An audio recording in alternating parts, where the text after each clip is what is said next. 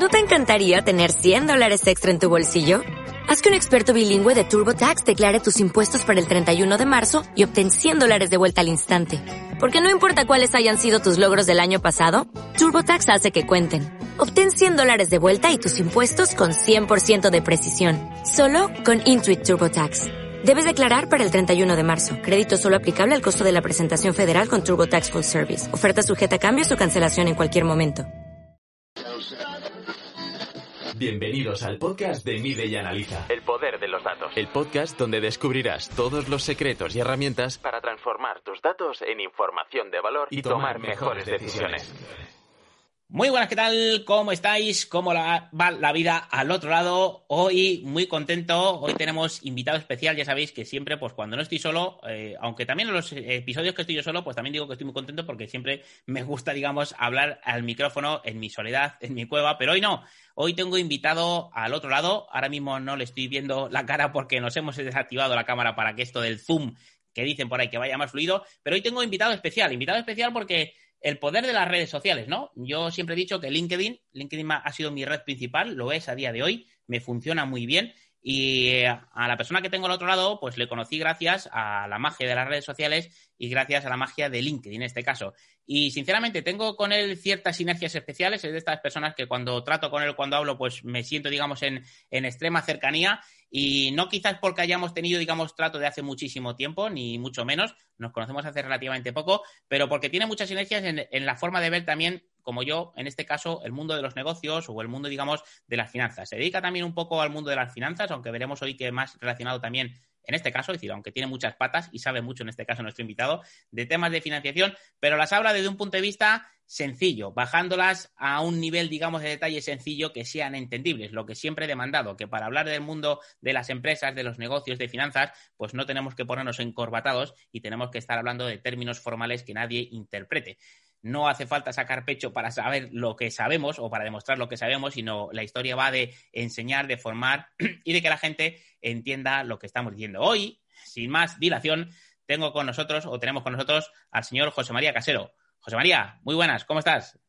Muy buenas tardes, eh, Miguel. Un, placer. Me has hecho poner colorado. La verdad es que es compartido eh, la situación, ¿no? Esa, esa empatía y ese feeling que dices eh, es mutuo, ¿eh? O sea, yo creo que es eh, muy enriquecedor poder hablar contigo, eh, trabajar con una persona que aterriza eh, todos los conocimientos que tiene de una forma como lo haces tú. Entonces yo creo que es, eh, que es, un, es un lujazo. Es un lujazo. Nada, nada, hoy el, el lujazo lo tengo yo porque te tengo a, a, ti. Porque a mí me pasa igual, cada vez que compartes contenido, fíjate, muchas veces cuando has sacado también parte de tus formaciones o de tus mentorías y demás, que nos podrás contar un poco, pues eh, en muchos momentos me he planteado el, el, tirarte a la caña y decir, oye, José María, una plaza es mía, pero a veces por falta de tiempo y porque también tenía otros compromisos, otras formaciones, no lo he hecho. Pero cualquier contenido que compartes al final pues de los tuyos que tienes, como digo, decir, y, enlazo a todo el mundo que ya, primero que termine de escuchar el podcast, pero lo que luego se vaya a LinkedIn a buscar José María Casero, o bien luego donde nos digas, digamos, tus, tus páginas web y tu, en este caso, campamento base,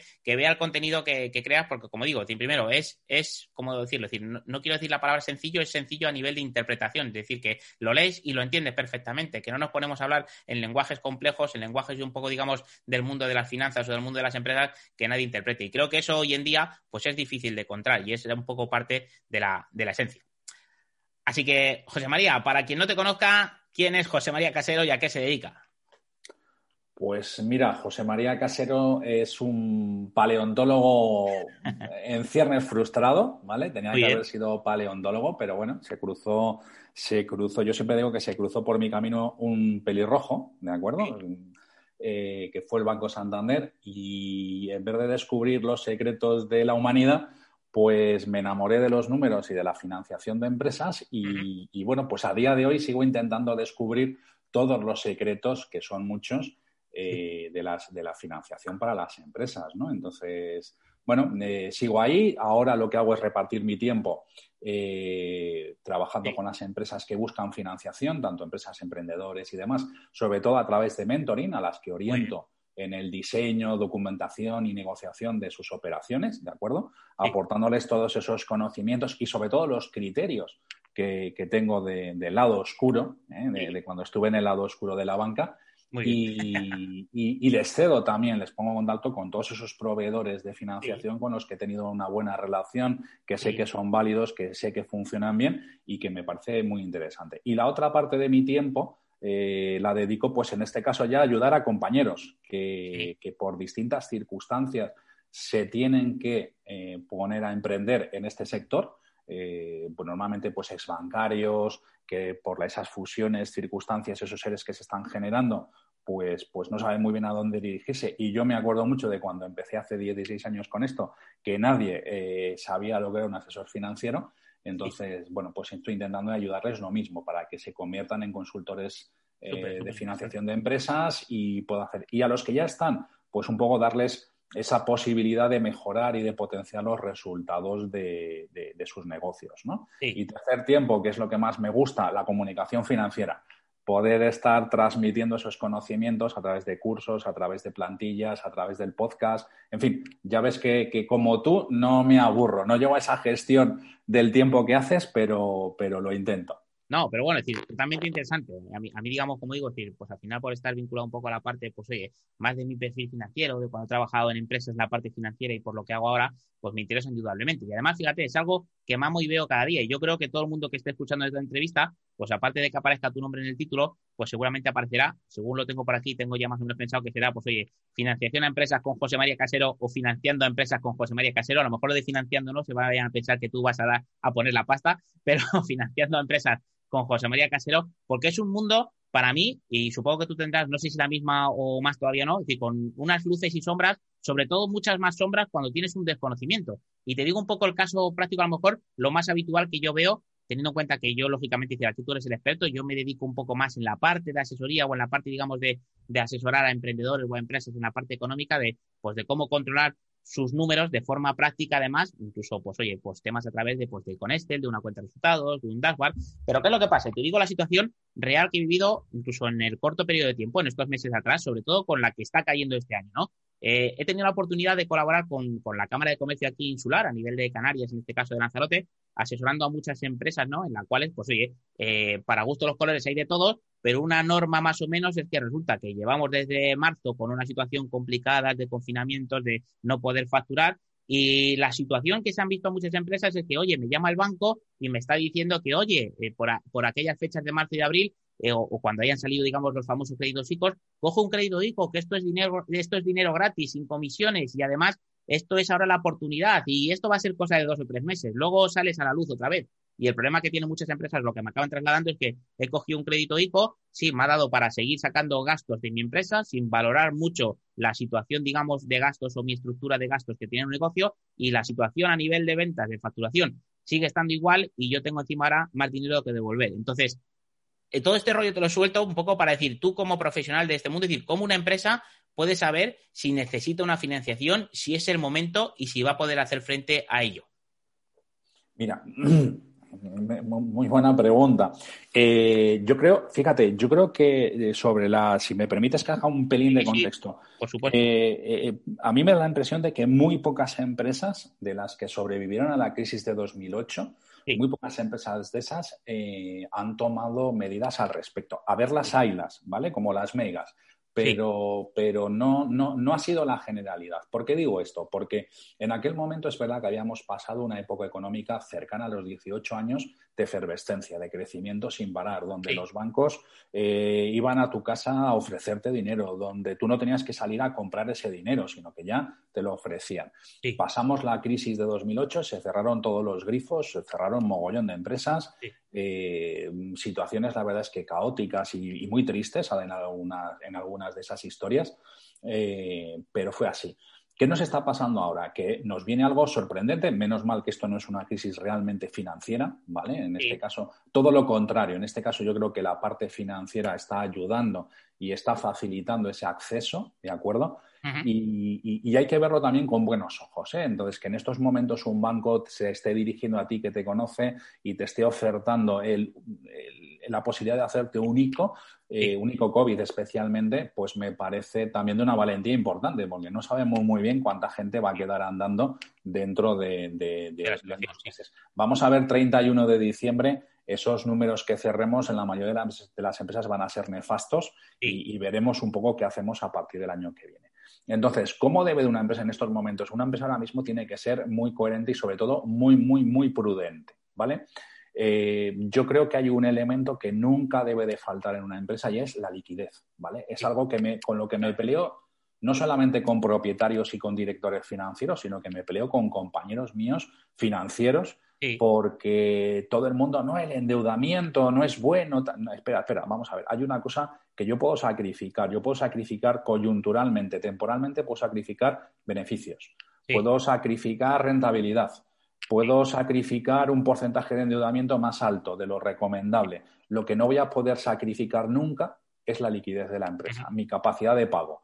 Si yo mañana no puedo pagarle al banco o no puedo pagarle a mi proveedor, mm, van a dejar de prestarme dinero, van a dejar de atenderme, van a dejar de facilitarme mercancías. Y si eso pasa, voy a dejar de, operar. Con lo cual se me viene abajo las ventas, la rentabilidad, lo, pero sobre todo por la capacidad de pago. Entonces, yo creo que ahora hay que ser muy prudente. El otro día me preguntaba un cliente, no sé si pedir más dinero o no pedir más dinero. Si tus números, si tus números lo permiten, si tu capacidad de pago lo asume y tu capacidad de endeudamiento mm, entra, aunque no es la parte más importante, pídelo. A tiempo de devolverlo, siempre estamos. Sí. Claro, siguiente derivada, no solamente es pedirlo y que te lo den, sino qué uso voy a hacer de él.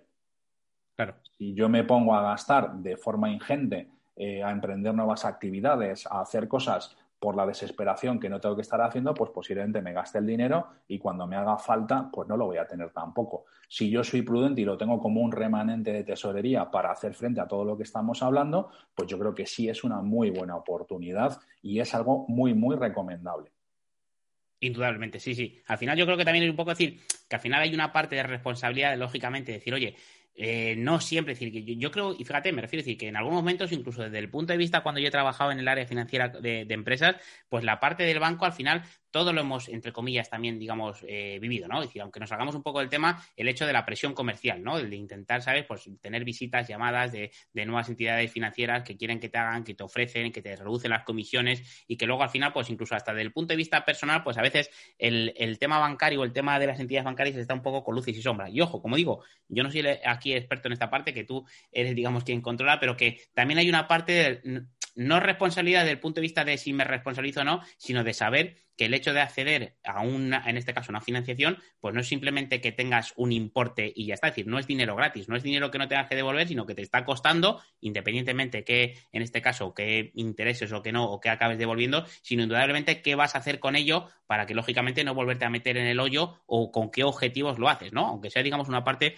un poco eh, superflua. Entonces, yo creo que ahí hay, parte también mucho de, desconocimiento y, supongo que te habrá pasado a ti. Es decir, al final, en, en, en empresas que son más grandes y que tienen una estructura a nivel de un director financiero, de un controller, pues sabe de lo que se habla y sabe un poco de qué se mete. Pero un gerente ponte de una pequeña empresa que tiene 3, 4, 5, 10 recursos a su cargo, da igual de lo que haga, pero que ya empieza a tener unos números de facturación importantes, pues aquí si no tienes un conocimiento un poco más a nivel financiero de lo que realmente es una financiación y de qué puedes hacer con ella y qué no, y qué problemáticas pasa en el momento en el que accedes, pues luego pasan este tipo de cosas, ¿no?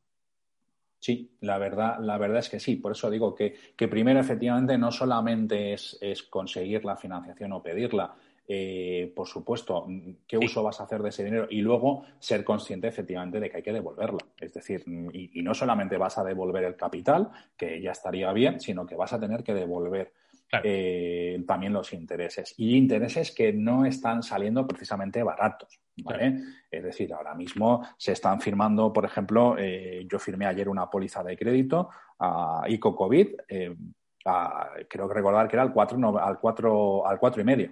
¿Vale? Cuatro y medio el primer año, Euribor más cuatro y medio a partir de entonces, ¿no? Entonces, a ver, que es un interés, vamos a ver, para los que venimos, o sea, los que ya somos viejunos y venimos de tipos de interés del 12%, eh, esto no nos asusta demasiado. A mí el miedo podría ser que en los próximos, en los dos, tres próximos años, el tipo de interés se disparara, ¿vale? Entonces sí que efectivamente pondría en jaque, em, pondría en jaque a, mucho, a mucha gente. No es lo previsible, ¿vale? Eh, entonces tienen que tenerlo también en cuenta. Y luego hay una cosa, de todas formas, Miguel, que yo mm, comparto comparto contigo y yo creo que vas a estar de acuerdo conmigo. Yo creo que hay una falsa creencia, no solamente, eh, y mucha gente tampoco coge la financiación porque su obsesión de mucho financiero es eh, el, coste, el coste de la financiación, el coste de la financiación. No, vamos a ver, no solamente es, es el coste de la financiación, lo que hay que ver también es qué voy a conseguir con ese dinero, qué retorno le voy a ganar a ese dinero claro, indudablemente, si el dinero es para mm, tenerlo, para afrontar temas de tesorería y de liquidez básicas, poco retorno le voy a sacar. Pero si ese dinero lo voy a invertir, voy a hacer buenas compras, voy a generar nueva maquinaria y voy a obtener un retorno, pues chico, a lo mejor hay que planteárselo. Es decir, si me cuesta un cuatro y medio, pero el retorno que yo espero obtener es de un 10, Sí, sí. Pues, pues hombre, me va a salir un retorno positivo. Si eh, hay proyectos que estamos hablando con los directores eh, financieros y el retorno que esperan es de un, de un 20, un 25%. Sí, sí. Y hay alguno, fíjate lo que te digo, hay alguno que esté incluso dispuesto a no coger financiación y a no hacer el proyecto antes que pagarle al banco un 2, un 3 o un 4,5, como te decía hace un momento. Esto me parece aberrante. Yo me he encontrado con casos, incluso con ah, en la parte, digamos, de asesoramiento, y mira que yo la parte económica que asesoro normalmente suelen ser o emprendedores o pequeñas empresas, pero me he encontrado, digamos, con empresas, por ejemplo, imagínate que, que funciona a nivel de producción, es decir, oye, pues imagínate, eh, resulta que me pongo en el caso, pues eh, suministro cualquier tipo de producto, yo que vivo aquí en Canarias, a nivel de hotelero, a nivel de hoteles, y resulta que, pues oye, como estamos aquí en un mercado turístico, pues resulta que me encuentro que hago con pequeños ventas o productos en este caso, o el volumen que sea, a hoteles, pero me encuentro con una cadena de producción, y ya sido un caso real, que me encuentro con una cadena, perdón, una cadena hotelera que resulta que me quiere comprar, pues oye, en este caso, si suelo vender, imagínate, por hacerlo fácil, 100 unidades de un producto, me quiere, vender, me quiere comprar 1000, 10.000. Al final tu capacidad de producción está limitado y que lógicamente no tienes incluso la liquidez suficiente o la tesorería para hacer un pago de lo que te haga falta a ti a nivel de recursos, de materias primas para dar servicio a ese producto, pero puedes acceder a una financiación teniendo en cuenta que lo contemples en presupuesto, en que tus márgenes tampoco lógicamente se vayan a caer, pero que además lo, lo estás haciendo, digamos, ahí el retorno es asegurado porque te, digamos, vas a trabajar bajo pedido, ¿no? Pues yo me he encontrado cosas reales que, eh, digamos, está entre comillas también mal visto, que al final podría decir, bueno, Miguel, te estás llevando al extremo. Pues la realidad es que hay muchos casos así, que al final dices, oye, ante el miedo, ante la incertidumbre, ante la posibilidad de que se me caiga el proyecto, que sí, bueno, puede ser, o que no me paguen, pues al final tengo, pero como digo, al final, lógicamente, lo que te va a permitir también es tener otro tipo de escalabilidad, otro tipo de retorno de cara a la empresa. Sí, lo que pasa es que fíjate, yo creo que aquí siempre hay un problema, ¿no? Por una parte, con lo que me estás diciendo, parece que a nivel financiero esto es un sota caballo y rey, ¿no? Es decir, al final conocemos tres productos, eh, el descuento de pagares, la póliza de crédito y el préstamo. Sí. ¿Eh? Y esto esto me parece, claro, e, es verdad que, sabemos que una de las deficiencias de, nuestro tejido empresarial es precisamente el conocimiento financiero, ¿no? La cultura financiera ya un poquito más avanzada, es decir, lo básico sí, pero ya mucho más allá no. Entonces, eh, esto es un problema importante. Primer punto, este tipo de productos tan grandes, lo peor que hay en la vida, los peores casos que yo he vivido de financiación, tanto en el banco como consultor, han sido las financiaciones que se han hecho por previsiones, por creencias, por supuestas, eh, supuestos megacontratos.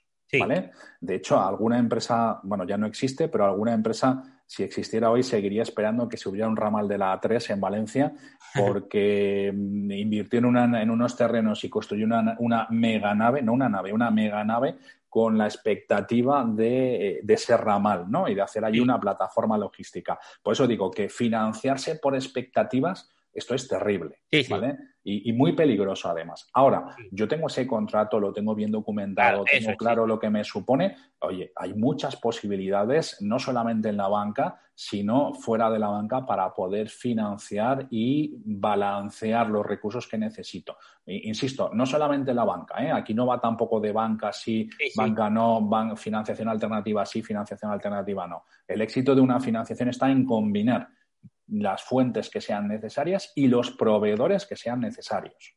Pues, pues aquí la segunda pregunta, que seguro que están haciendo muchos oyentes del otro lado, es decir, vale, José María, dame un poco más, ¿qué opciones de financiación hay para una empresa? Porque al final, en la gran mayoría final, estamos hablando un poco de eso. Es decir, sí que las empresas, lógicamente, ya se encargan eh, los bancos de hablar un poco de pólizas de créditos y demás y tal, pero aparte de la financiación o del crédito, lógicamente, que podemos entender todo el mundo como normal, pero ¿qué opciones hay para una empresa?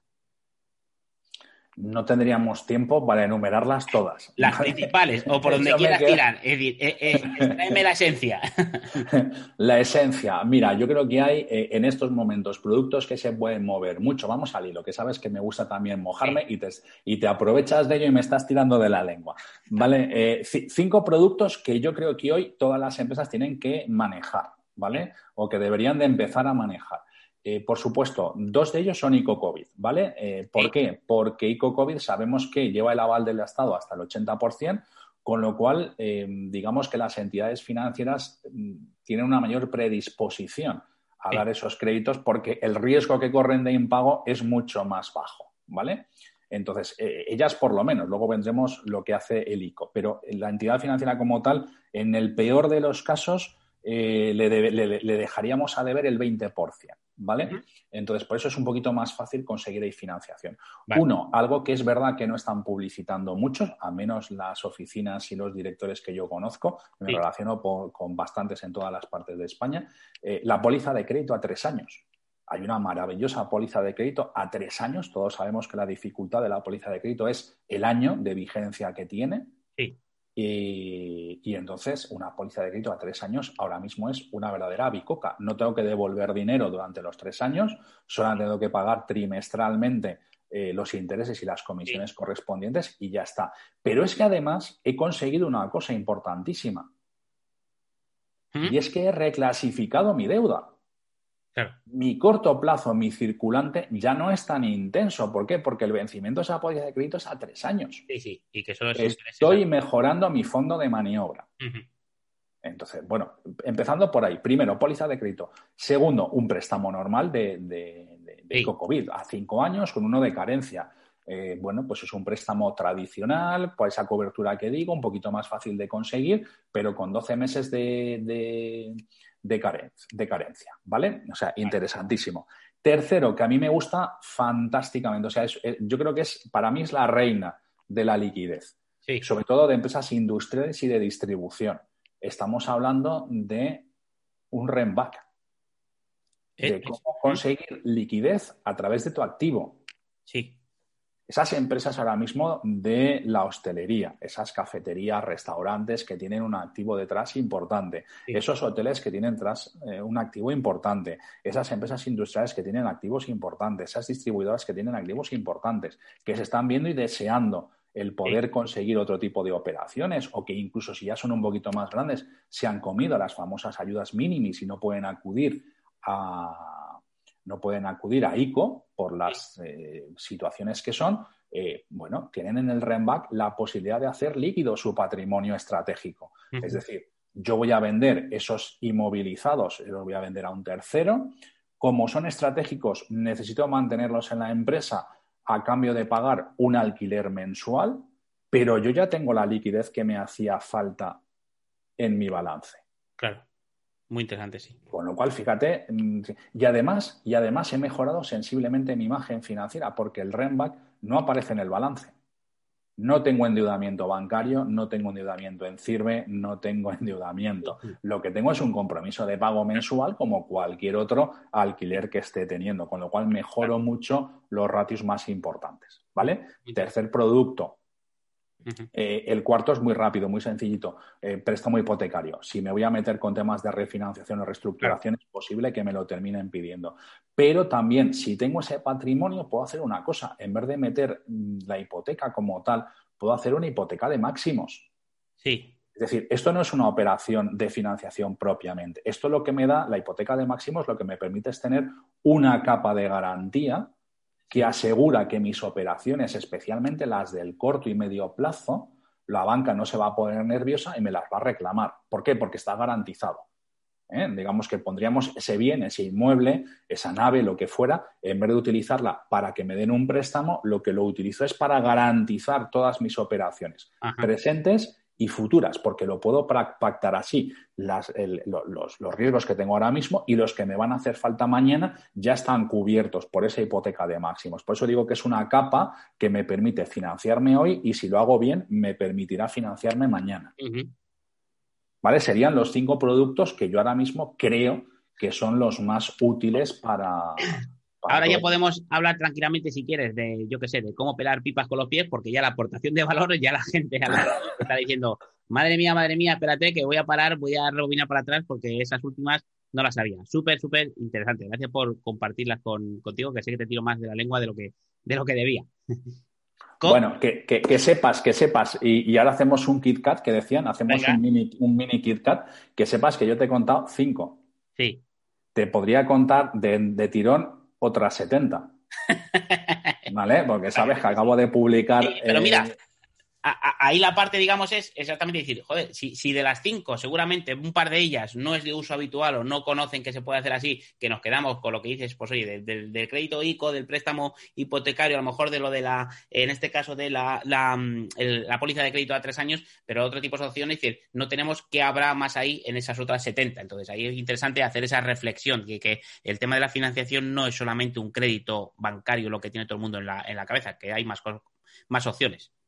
Sí, hay muchas, hay muchas más opciones. Ya te digo, lo importante aquí sobre todo es ver la empresa, sus números, sus características, sus objetivos. Claro, aquí la gente lo que decía, piensa que esto es eh, sota caballo y rey. Me hace falta financiación, voy y se la pido al banco. ¿Y qué le pides? Lo que el banco me dé. No, espera, vamos a estudiar, vamos a plantear, vamos a diseñar eh, y vamos a elegir la operación que mejor encaje con lo que quieres hacer hoy y con lo que quieres hacer pasado mañana porque hay muchas, muchas problemáticas que se podrían solucionar o se podrían haber evitado si hubiéramos planificado bien la financiación hace dos años. Eso es. Y fíjate, yo creo que es planificar la bien la financiación o a lo que yo te, iba a preguntar ahora, porque al final indudablemente este año, no voy a ponerlo en tela de juicio, ya, ya ha venido como ha venido lo suficientemente complicado para que eh, tengas, digamos, tu negocio lo más optimizado posible, tus políticas de precio, tus estrategias o tus estructuras de gastos, independientemente, lógicamente, lo tengas de una forma u otra, esto ha impactado como ha impactado. Pero yo tengo la sensación que muchas veces al final llegamos a una necesidad de financiación o de tener esa liquidez, como hablabas,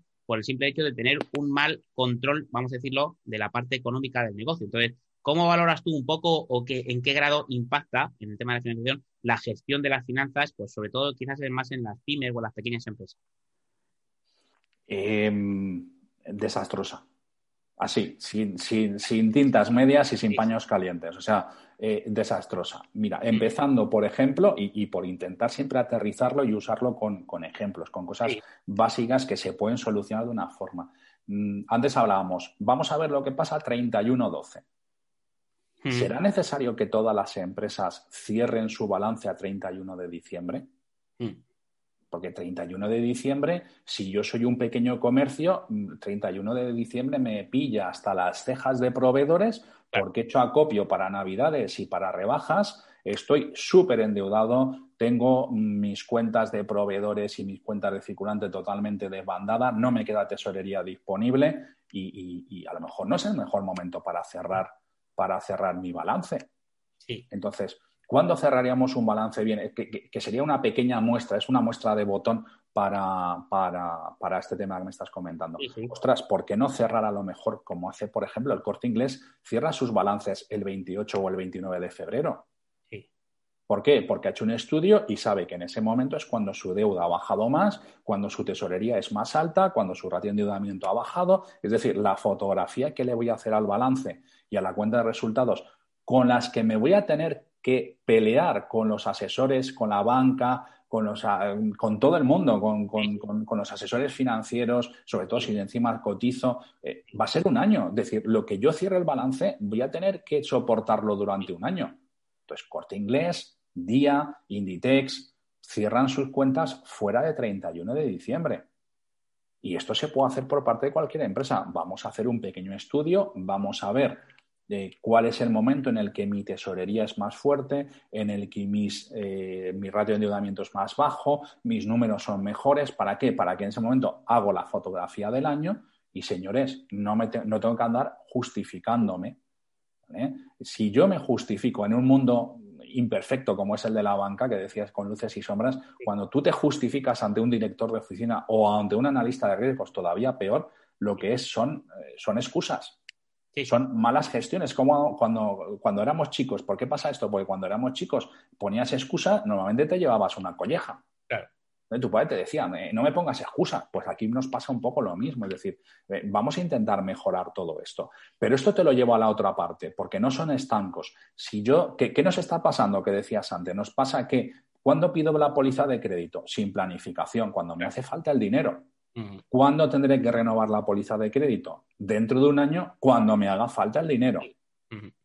Si lo hago como te he dicho antes, si calculo cuál es el mejor momento, ahí es cuando tengo que pedir cerrar primero el balance y pedir la póliza de crédito. Y a partir de ahora será un camino de rosas por poder andar. Es decir, voy a, voy a, mi póliza de crédito va a vencer cuando mi tesorería es más alta. Cuando no me hace falta la póliza de crédito. Y ya sabes lo que se dice por ahí. La banca te da financiación cuando no te hace falta. Bueno, pues demostrémosle a la banca que no me hace falta, que tengo tesorería suficiente en el vencimiento. Sí, exactamente. Yo creo que aquí, digamos, al final, pues hay un problema, digamos, mucho más de fondo y es que en la mediana y gran empresa, pues como digo, al final, cuanta entre comillas, un, tenga un recurso, por decirlo de una forma, que trabaje más la parte financiera, que se pueda mover en estos datos o en estas, digamos, situaciones, pues estupendo. Pero cuando es una pequeña empresa, una mediana, eh, bueno, una pyme, por decirlo de una forma, es decir, que al final el que gestiona un poco la parte económica o de control de resultados, pues es el propio gerente, es la propia persona que al final le pega todos los palos y lleva también un poco la parte de recursos humanos, la parte de servicio comercial. Al final, como digo, todas estas cosas, pues caemos en la tendencia, primero, hay dos problemas. Una, una, una falta, lógicamente, de educación financiera que que arrastramos lógicamente en este país y yo creo que en todo, pero a nivel, digamos, de negocio, de, lo típico, es decir, montas un negocio, una empresa, de la noche a la mañana empieza a funcionar bien, pero sigue sin saber, digamos, ni tener idea de cómo hacerlo, digamos, o cómo optimizarlo, cómo tener ese control económico. Y luego, por el otro lado, pues que lógicamente te dejas llevar un poco por el día a día y al final el control que tienes pues es de aquella forma y yo me he encontrado igual casos en los que dices, oye, empresas formales, no emprendedores, que incluso igualmente pueden ser o puede llegar a tener impacto, pero empresas que dices, ¿y cómo controlas un poco la parte, como digo, yo me centro en la parte económica? No, pues sé más o menos lo que facturo y la parte, pues mientras haya dinero en el banco, pues tiro para adelante. Entonces, como digo, decir, no me lo estoy llevando al extremo, es decir, son, son respuestas tipo que he recibido en muchos momentos. Entonces, que al final aquí, como digo, decir, impacta y impacta muchísimo en la parte, digamos, de, del análisis mínimo viable financiero que debe estar en toda empresa presente y que se tiene que hacer y para cuestionar si no vale solamente con tener una gestoría fiscal, porque una asesoría fiscal o una gestoría, pues se preocupa de liquidarte impuestos, pero en muchas ocasiones, lógicamente, todo esto para ellos, es decir, no es que sea transparente, pero se preocupa de, pues eso, de, de tus impuestos, de liquidarte impuestos, pero no de realmente, no o, lógicamente todas las empresas y dependiendo de lo que tengas contratado o no, pero por defecto no es, es decir, asociamos muchas veces a que, pues como esto me lleva los papeles, pues la parte de papeles engloba todo esto. Y no, no, me refiero a decir, ojo, me lo estoy llevando quizás a un punto eh, de una pequeña empresa, de una pyme o de algo un poco más a nivel reducido en ese sentido, que cuanto más grande se va haciendo un poco la pelota, pues indudablemente de una forma u otra llevará consigo el que alguien controle un poquito más de todo esto, pero que al final hay auténticas, digamos, es decir, locuras y que al final se podrían lógicamente subsanar si de alguna forma hubiera habido, como tú bien dices, un poco antes de pues, planificación o control. Sí, yo estoy convencido de ello. Además, mira, seguro que te ha pasado en alguna ocasión. Yo creo que hay, hay pequeñas cosas, pequeñas tareas que se pueden hacer. Luego hay profesionales, como todo en la vida, que, que, podemos hacer las cosas muy bien y de otra forma. Eh, me explico con esto. Eh, es verdad que la mayoría de las mesas, sobre todo las pequeñas, se conforman con su asesoría. Pero al mismo tiempo, a mí me ha pasado que, que te sientas con un cliente, le haces un planteamiento eh, un planteamiento muy válido para su empresa, adaptado, y entonces te dice, no, es que no puedo pagar tus honorarios, ¿vale? Em, eh, claro, tú has visto y le estás diciendo, bueno, pero vamos a ver, ¿qué estás pagando? A mí me ha pasado, es un caso real. Eh, plantearle a un cliente hace, hace unos meses una, una mentoría continuada, ¿vale? Porque es lo que en ese momento le hacía falta y lo que él demandaba, y decirte, no, no, no te puedo pagar tus, tus 300 euros al mes. ¿Vale? Que le había puesto. Eh, y yo, le decía, pero Paco, si estás pagando 500 euros de, publicidad en marketing, hmm. eh, ¿qué retorno estás teniendo? No, ninguno. La verdad es que he crecido tres, eh, he tenido un crecimiento en redes de, un 3, un 4%, digo, pero a ver, y, sabiendo que todo es necesario y que todo es importante, ¿por qué no coges esos recursos limitados y, primero los priorizas y segundo los repartes? No te digo dámelos a mí, te estoy diciendo repártelos. No, no, no, es que tus honorarios son muy caros. Ostras, yo, como todo el mundo me imagino, yo te voy a tangibilizar lo mío, ¿no? Entonces, no sé, yo creo que hay situaciones, como muy bien dices, que se, eh, eh, somos muy cortoplacistas, eh, tenemos anteojeras como, como, como las mulas, ¿vale? Nos va marcando nuestro destino y como también tocamos muchas veces de oído, pues, pues si ahora toca invertir en Facebook Ads, pues voy a invertir en Facebook Ads lo que no está escrito, con la esperanza de... Exactamente. Y que al final, fíjate, además, fíjate, esto es una, realidad, ¿no? Que he crecido un 3, un 5, me da igual el porcentaje en la red, pero el que es que has crecido. En métricas vanidosas, es decir, ¿cuál es el retorno?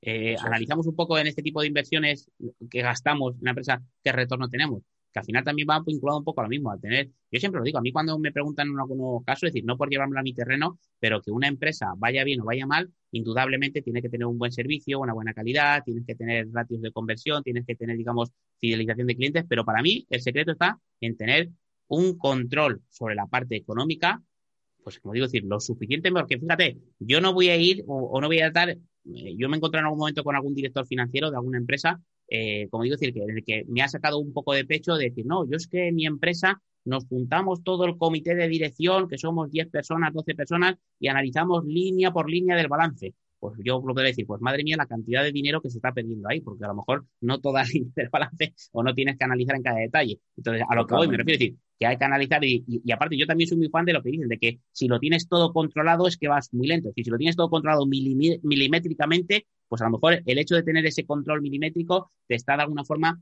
eh, haciendo, digamos, no ir todo lo deprisa o, avanzando al nivel que debías ir. Ya no voy a hablar de deprisa, sino avanzar al nivel que tienes. Pero que indudablemente para mí gran parte del éxito está en tener un control económico decente y que por desgracia, como digo, decir, por, por, cómo están construidas, sobre todo las pequeñas, medianas empresas de este país que se forman de la nada, van creciendo, se van metiendo, incorporando, se van metiendo recursos a nivel pues de la parte de servicio, comercial, de tal, pero en la parte económica financiera, hasta que no llegas a ciertos puntos, no te das cuenta de la pelota que tienes sobre el tejado y de mm. lo que hubiera podido tener. Pero bueno, por no ponernos el tema, pero más o menos un poco es la situación, que yo creo que también opinarás un poco igual. Sí, totalmente. Yo creo que, que quizá, nos, yo creo que nos pasa a todos de todas formas, ¿eh? en determinadas áreas. Eh, nos, puede, nos puede pasar. ¿Qué es lo que hay que ser? Eh, hay, que ser consciente, hay que tomar conciencia y luego tomar acción. ¿no? Es decir, yo, yo, siempre le digo mucho a mis clientes cuando me vienen con problemas, me dicen, no, es que vengo preocupado por la financiación. Pues hagamos una cosa, deja de preocuparte y vamos a ocuparte con tu financiación. es importante, ¿no? Entonces, intentar, intentar salirnos de ahí y, dejar. Y luego intentar que todas esas eh, métricas vanidosas que decías eh, solamente alimentan el ego, ¿no? Entonces, yo creo que el ego está reñido sobre todo con las finanzas. ¿eh? a mí me pasaba el otro día, me hicieron una oferta eh, para, para, un canal de comunicación que, me, bueno, pues que podía ser impresionante, con un equipo, y, claro, y luego me preguntaban tres o cuatro días después, me decían, bueno, ¿qué te ha parecido la oferta? Digo, mira, a mi ego le ha parecido extraordinaria. Sí. Extraordinaria, baratísima, eh, tirada por los suelos, pero cuando he dejado a mi ego detrás de la puerta y me he metido en el despacho, pues eh, mi, ego ya no tiene que decidir y entonces lo que veo es que yo no puedo aprovechar esa oferta ahora mismo. Eh, me supone destinar unos recursos muy importantes que puedo destinar a otro sitio. Eh, y entonces, y además no es cuestión de, de, regatear aquí nada, ¿no? Entonces, bueno, yo creo que, esto es un poco lo que les pasa a muchas empresas, ¿no? Y a muchos gerentes, sobre todo de las pequeñas y medianas empresas, ¿no? Que, no tienen esa, a veces se dejan llevar un poco por, por las modas, por las situaciones eh, o por lo que han hecho otras personas de su entorno y entonces pues pueden tener una mala, un mal planteamiento. Pero de verdad que ni las finanzas ni la financiación son complicadas Sí, eh, yo creo que, lo que, lo que sí que hay que hacer es ir dominándolas poco a poco en base a tu tamaño y tus necesidades y características.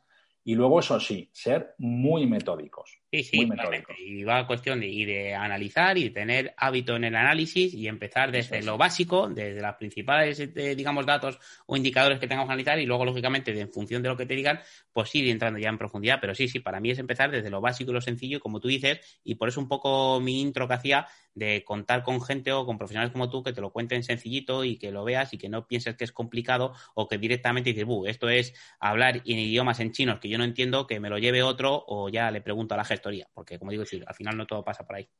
Pero mira, incluso hay, yo creo que eh, un, para mí, eh, un termómetro eh, en mi sector, un termómetro importantísimo de, digamos, de la profesionalidad o de, o de la generosidad, si quieres, es precisamente el que cuando tú te sientes a hablar con un cliente, eh, ese cliente hay que, entre comillas, educarle, hay que dejarle algo en la empresa. Es decir, está muy bien que yo le solucione el problema, que le quite el dolor de cabeza que tiene, pero lo que no me puedo permitir el lujo es de que mañana tenga ese mismo dolor de cabeza. Entonces, una de mis, creo que una de las de los componentes de un consultor es precisamente educar, aportar un método de trabajo y unos conocimientos a esa empresa que se queden. Entonces, cuando, cuando, y te digo esto porque cuando detectas rápidamente, me ha tocado también trabajar en la otra parte, ¿no? Entonces, cuando detectas que hay, un, hay una consultora, ni ponemos nombres, ni sectores, ni especialidades, cuando hay un consultor que lo que te dice es que tiene un contrato eh, sin edie abierto eh, para ver todas tus necesidades y que va a durar el tiempo que a ti te haga falta, eh, a ver, complicado. ¿Vale? Eh, quizá no sea el mejor profesional y el que necesites en ese momento. Yo, ¿Yo qué prefiero? Yo prefiero a ese profesional que está especializado, que sabe que hoy me puede dar servicio, pero que mañana si la empresa crece un poco más, seguramente no me lo va a poder dar. ¿De acuerdo? Eh, porque esto también es un problema. Parece que eh, el, primer asesor que contraté es el que tiene que seguir conmigo toda la vida. No, porque ese, asesor tiene unas características y dentro de eh, dos años, cuando mi empresa haya multiplicado por tres su facturación, ese asesor ya no me es válido a lo mejor. Sí, sí, totalmente, totalmente. o resulta que necesito un asesor especializado en internacional y, yo y ya no en nacional. Entonces, quiero decir con esto que, que no hay que tener miedo a, por una parte, a contratar a, gente que, me está diciendo, yo creo que incluso es válido, que me está diciendo que no me va a poder dar servicio en el momento en que crezca, ¿vale? Porque ya eso es una transparencia y una claridad importante. Y luego creo que es de agradecerle a ese profesional que me dice, no, mira, yo te voy a llevar hasta aquí. A partir de aquí, tú ya tienes que crecer o tienes que ir con otro profesional. ¿Por qué? Porque es lo que tu proyecto necesita. Exactamente. Te acorta el camino en el momento que necesitas y luego ya. Eso es. Es así. Súper, súper interesante, José María. Súper interesante. La verdad que con este tema, bueno, me, enredo e incluso hasta pierdo la noción del tiempo y de si estamos grabando un podcast o estamos charlando. Pero, ¿en qué anda metido José María Casero ahora? ¿Cuáles son tus proyectos? Pues mira, mis proyectos ahora mismo te decía, por una parte sigo con el tema de, mentoring para, empresas y para emprendedores, ¿de acuerdo? Eh, de distinto grado. Eh, me muevo tranquilamente con empresas, pues eso, hay, hay un gap a nivel financiación en España que va de los de aproximadamente de los 200.000 euros hasta los 5 millones de euros, ¿vale?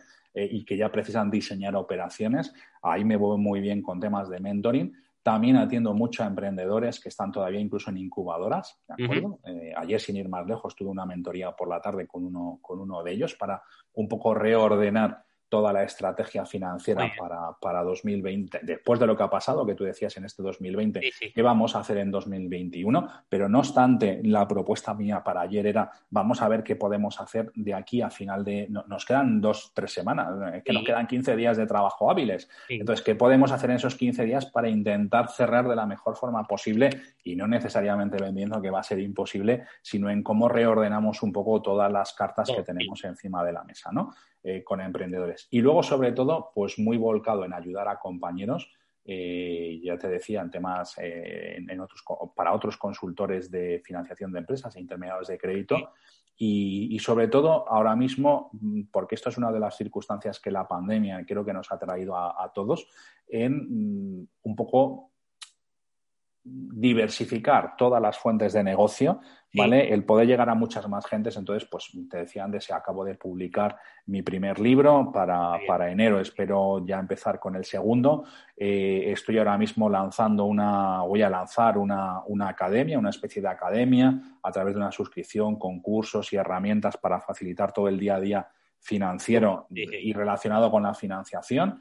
Y, bueno, pues ahí es donde me encuentras ahora mismo, en esa... Y, de un podcast que no me ha dicho nada, pero que para mí me parece también muy interesante, no me lo dejes en el tintero. no, porque es muy jovencito. Hoy, hoy, hoy he hecho el programa número 8 eh, de Sierva Financiero, el podcast, eh, todos los días en directo, ¿vale? Con lo cual, imagínate el fregado en el que me he metido todos los días, eh, aunque sean... Y como, y como te pasa a ti, que dices, vas mirando un poco la duración de los episodios y dices, yo creo que he respetado los 15 o 20 minutos que me puse eh, los tres primeros días. Ahora, hoy creo que es compromiso. Sí, sí, claro. yo ahí en el podcast con, con, lo que me cuesta a mí muchas veces a lo mejor de entre te metes un poco en la vorágine un poco del todo, pues no solamente el contenido de redes, de tutoriales, de también los cursos de la academia y demás, y el podcast, que al final intentas dar toda la importancia que tiene, pero hacer ya un episodio es complicado, así que ni imaginar quiero al otro lado que esté la gente del, del, en este caso los oyentes, que sepan que el hacer un podcast diario, como en este caso estás haciendo tú, pues es un tema para, vamos, quitarme el sombrero y de ser súper valientes. Y sobre todo que yo creo que al final, vamos, a mí me pasa igual, yo creo que al final te lo trasladaba un poco al principio, el que pues veo tu contenido y sobre todo te oigo hablar y demás y al final pues oye, hablamos el mismo idioma, nos encantan hablar de este tipo de temas y yo pues me quedo un poco embobado, digamos, pues con lo, con lo que controlas lógicamente de tu sector, de tu mundo y todo lo que hay alrededor. Entonces, que sobre todo, pues eso, que al final que todo el mundo que, esté al otro lado, pues que se vaya un poco, aunque no lo he dicho todavía, donde podemos encontrarte, a seguirte, a, consumir tu podcast y a que indudablemente si tienen interés en el contenido que vas a compartir en esa academia o en tu mentoría, que sin duda alguna lo hagan y hoy no hago ningún otro tipo de CTA porque creo que hoy el importante eres tú, la importancia, digamos, es que tú estás con nosotros aquí, que me estás dando tu tiempo y que indudablemente tienes, vamos, carril, digamos, y cartuchos para ayudar a la gente a distro y siniestro. Así que, ¿dónde podemos encontrarte, José María? Pues mira, yo creo, Miguel, para hacerlo muy fácil, porque me van a poder encontrar en muchísimos sitios, ¿vale? Pero por hacerlo muy fácil, muy fácil, el nexo de unión de todo es, la web, es sherpafinanciero.com. Eh, ahí van a poder acceder a los podcasts, al blog, a los cursos, van a poder ver las plantillas que estamos haciendo y, la gente, ahí van a poder ver también, eh, decía el podcast. Y luego, si alguien se anima, de, tus oyentes, de los que la gente que nos está oyendo, que está al otro lado, que son los realmente importantes, no lo soy yo, sino que son ellos, que es lo que hacen, los que hacen posible que tú y yo estamos hoy, estemos hoy aquí, eh, por lo menos transmitiendo, ¿no? Y, grabándolo. Eh, pues pueden, a través de la plataforma Spreaker, pueden incluso participar en directo en, el, en el podcast. Pues genial, pues dejaremos todas eh, tu, web, digamos, Serpa Financiero, lo dejaré en las notas del programa y también el enlace a Spreaker directamente para que puedan acceder al podcast. Y nada, José María, oye, que darte las gracias, mil millones de gracias. Es la primera, pero seguramente también un poco por las ideas que te he comentado al principio de que tengo ideas para este podcast de cómo va a evolucionar también en 2021, pues no será la última que te pediré, eh, digamos, audiencia para que puedas estar aquí con todos nosotros. Así que nada, mil gracias por haber estado con nosotros, por habernos compartido todo lo que has compartido y un auténtico placer. El placer, Miguel, ya sabes que, que es mío, me ha encantado eh, por, supuesto, no hace falta que me pidas audiencia, simplemente con escribirme me tienes a tu disposición. Y ya te anticipo que, sabes que estoy con las pruebas, ¿vale? Solamente llevamos ocho episodios en Serpa Financiero, pero que seguramente para, para 2021 vete pensando en, participar tú también, en este caso en la otra parte, en el, en el podcast. Genial, pues ahí estaremos. Muchas gracias, José María. Nada más, a Muchas gracias por estar como siempre al otro lado, pues y por darme todas las muestras de feedback y demás de que esto marcha, que vamos en condiciones. Tenemos, tengo sorpresita, lo llevo anunciando desde hace yo creo un par de meses o tres. He tenido un mes de noviembre muy complicado a nivel de trabajo, pero en lo que queda de año, principio de año, vamos a ver sorpresas importantes aquí en el podcast. Pero nada más, simplemente que agradeceros a todos que estéis eh, siguiéndome, que vaya bien al otro lado y nada más. Nos escuchamos en el próximo episodio. José María, un placer, un abrazo. Un abrazo muy fuerte, Miguel.